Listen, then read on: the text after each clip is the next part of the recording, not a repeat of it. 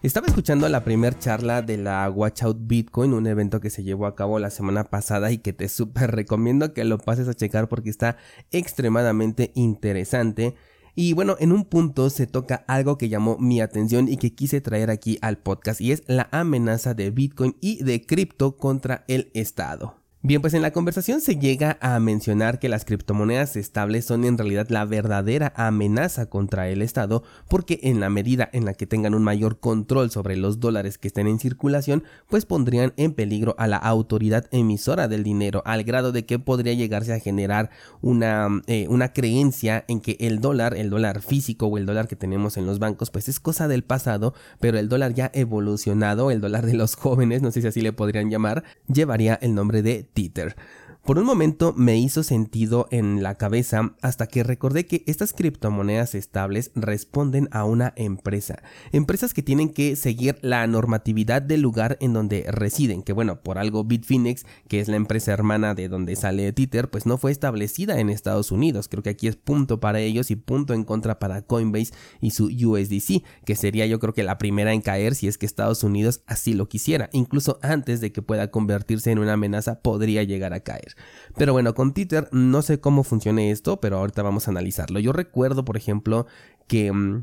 Cuando te he comentado sobre las criptomonedas estables, eh, te, he dicho que son inseguras porque cualquier día les podrían clausurar el negocio. Ahí tenemos, por ejemplo, lo que pasó con Binance USD, que incluso ya la propia Binance ya no te recomienda utilizar este activo y ya dijo que lo va a sacar de su exchange siendo una moneda de su propiedad. O sea, fíjate a qué nivel pueden llegar. Entonces ya no podemos descartar que Tether sufra el mismo efecto, sin importar en dónde se encuentre establecido, porque de hecho Binance ni siquiera se sabe en dónde está realmente establecido.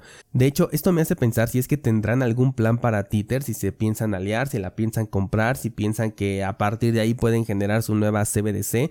No lo sé, pero lo están dejando crecer. Lo único que están haciendo pues es cobrarle ciertas eh, multas por la por el eh, el respaldo, ¿no? Que no, no lo tienen al 100%. E incluso al quitarle a Binance USD, pues creo que simplemente le quitaron competencia a Tether y se volvió más fuerte.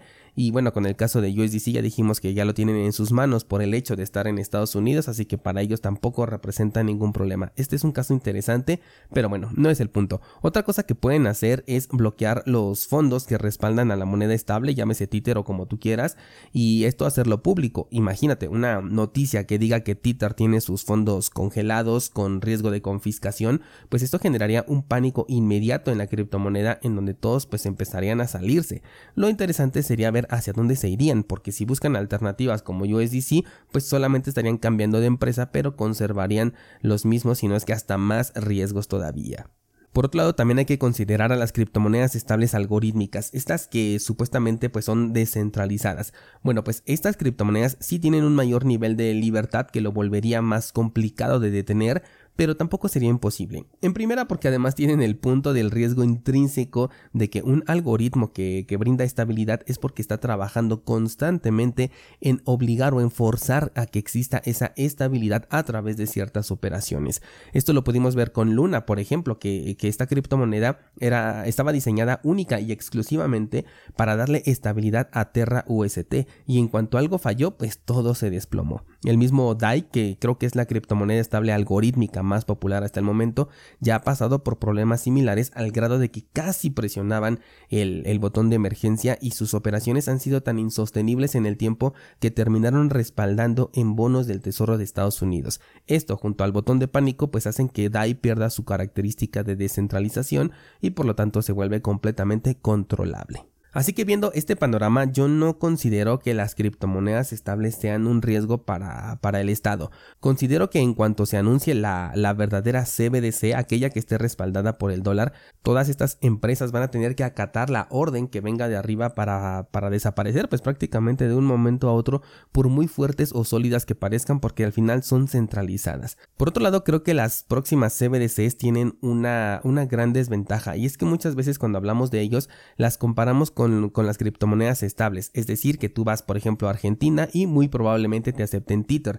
Luego te vas a otro país y lo mismo, ¿no? Te aceptan Tether. Pero la realidad, o la realidad que al menos yo estoy especulando, es que las CBDCs no van a ser internacionales, más bien van a tener un mecanismo sencillo de conversión, pero no será de libre tránsito como lo son las criptomonedas estables, en donde yo te mando Tether desde México y si tú estás en Japón recibes En este aspecto sí que pueden llegar a ser una amenaza las criptomonedas estables para las CBDCs porque estas no tienen límites territoriales, pero como son amenazas controlables con lo que mencionamos hace un momento, entonces para mí dejan de serlo. Las CBDC te decía que no creo que sean internacionales por el simple hecho de que tendríamos opción a elegir y eso no nos lo han dado nunca con el dinero. Y por ejemplo, ¿qué moneda crees que usarían en Argentina o en Venezuela si es que pueden elegir entre la CBDC del peso, del bolívar y la dólar? Pues creo que la respuesta es completamente obvia y esto no le viene bien a absolutamente ningún país o bueno, probablemente solamente a uno. Esto de los pagos transfronterizos creo que más bien sería entre países que manejen una misma moneda o bien a través de un mecanismo interno de conversión tipo PayPal en donde las cosas pues pasen sin que nos enteremos y digamos, ah, pues yo con pesos mexicanos eh, voy a AliExpress y pago algo en China, ¿no? Por ejemplo, pero pues obviamente eh, la empresa se está encargando de hacer este, esta conversión y pues te está cobrando el impuesto correspondiente. Ahora pasemos a la otra amenaza, la amenaza ideológica, la cual está liderada por Bitcoin. Bitcoin para mí es la verdadera amenaza al sistema económico porque ya despertó la idea de que cualquiera puede crear una moneda. De hecho, así fue como se creó Dogecoin, ¿no? Diciendo, si existe Bitcoin, cualquiera lo puede hacer y así fue como nació Dogecoin. Y bueno, ya también vemos que sí se pueden utilizar estas criptomonedas por más memes que puedan ser. Tan es así que no solo existe Dogecoin, sino que también hay 10.000 criptomonedas por ahí circulando, muchísimas de ellas sin valor o sin una verdadera utilidad, pero bueno, hay por ahí muchas personas que tienen en sus carteras y me incluyo en ellas, ¿no?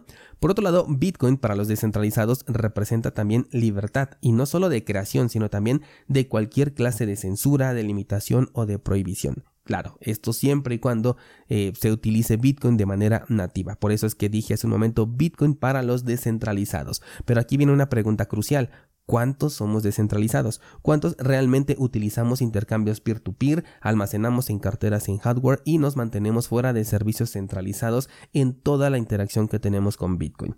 Considero que somos una minoría y esta minoría pues probablemente no sea tanta amenaza para el Estado o quién sabe, igual y nos volvemos virales, ¿no? Esta minoría. Pero toma en cuenta que de los satoshis que almacenamos los que somos descentralizados, no podemos asegurar que el día de mañana que tengamos que venderlos o cambiarlos por algún producto o servicio, no van a terminar en otro servicio centralizado o bien canibalizados por una ballena de estas que tienen la capacidad de no devolver al mercado el Bitcoin que alguna vez pasó por nuestras manos. Estoy pensando que la característica más valiosa de Bitcoin al mismo tiempo podría ser una debilidad o bien las ballenas la podrían convertir en una debilidad. Estoy hablando de que la emisión limitada del activo de que solamente existan 21 millones, por un lado nos permite saber cuál es la máxima cantidad de satoshis que van a estar en circulación, pero por el otro lado como solo habrá esta cantidad, las ballenas pueden eventualmente reducir el circulante de Bitcoin de manera directa, al grado de que no sé, tres o cinco generaciones después de nosotros, el circulante en manos de verdaderos descentralizados ya sea muchísimo más escaso que el de los 21 millones establecidos en un inicio. ¿Te imaginas que eh, las ballenas se hicieran de 20 millones millones y solo existiera un millón que estuviera en circulación en manos de individuos como ahorita pues nosotros. La otra cara de la moneda y la enorme ventaja que tiene la tecnología es que es replicable. Y si algún día este escenario llegara a pasar con Bitcoin, también somos capaces de crear una nueva emisión que ahora tenga, no sé, unos 300 años para alcanzar su emisión total y tendrían que volver a empezar estas ballenas a acaparar poco a poco, mientras que el Bitcoin acaparado ya por estas ballenas poco a poco también se podría ir quedando, pero ahora sin respaldo porque solamente ellos lo aceptarían,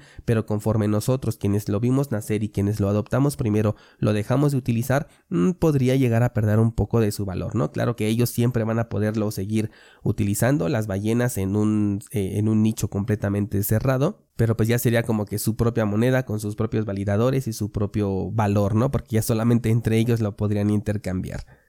Y aunque aquí ya estoy divagando demasiado, considero que esta es la verdadera amenaza ideológica. El simple hecho de saber que tenemos el poder para crear un nuevo Bitcoin desde cero, que podemos eliminar la centralización de la minería, incluso que podemos programar que no se emita ni uno solo de estos nuevos Bitcoins hasta que la descentralización alcance un cierto eh, porcentaje o un cierto número de nodos distribuidos alrededor del mundo para de esta manera evitar un control que, que sí se pudo tener, por ejemplo, cuando Bitcoin iniciaba su camino a la descentralización. Toda esta experiencia ganada a lo largo de 14 años de existencia de Bitcoin es ya una amenaza para el Estado. Y algo que he mencionado es que en la medida que nos demos cuenta de ello, le podemos quitar un gran poder de encima aquí al Estado. Hace un tiempo, por ejemplo, hablamos sobre los diferentes tipos de dólares que circulaban en Argentina. Un descentralizado me escribió y me dice, no, pues es que hay un montón de dólares diferentes.